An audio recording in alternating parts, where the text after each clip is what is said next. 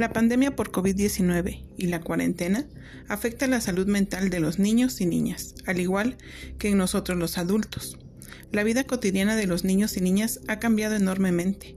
Aunque a veces no nos damos cuenta, los niños y niñas escuchan noticias y conversaciones sobre la pandemia y sobre los efectos que ha causado en la sociedad, lo cual los asusta y produce emociones muy difíciles de manejar. Como docentes, podemos ayudar a los niños a trabajar sus emociones de forma sencilla y con un lenguaje cercano y adecuado para la edad de cada niño y niña. Por este motivo, me permito presentar ante ustedes el cuento ¿Qué pasa en el mundo?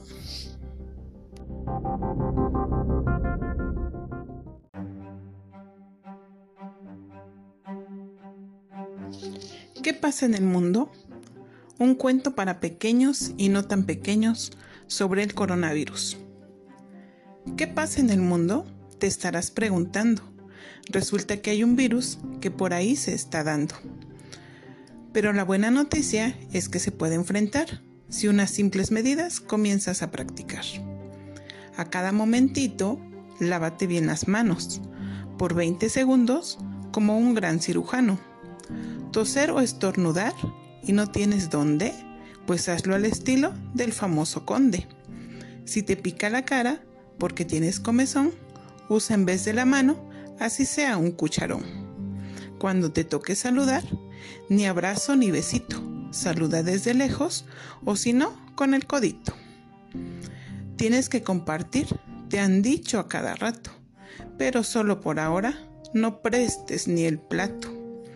Y lo más prudente, mientras todo esto pasa, es conservar la calma y quedarnos en casa.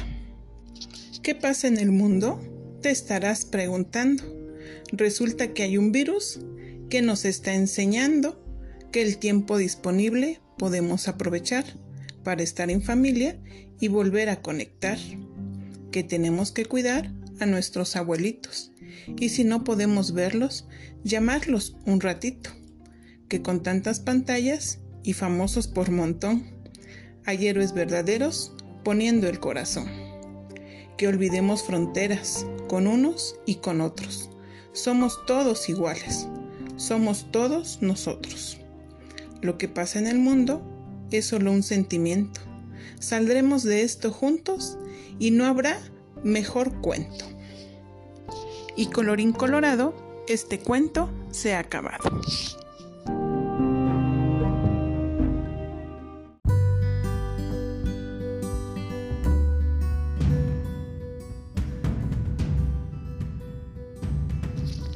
Este cuento que se leyó pretende que podamos inculcar en los niños los hábitos que se han estado trabajando durante estos meses, para que no perdamos esa empatía y esa prevención, ya que cada día, en lugar de disminuir, pues van en aumento los casos que se presentan, más que nada en el estado de Oaxaca.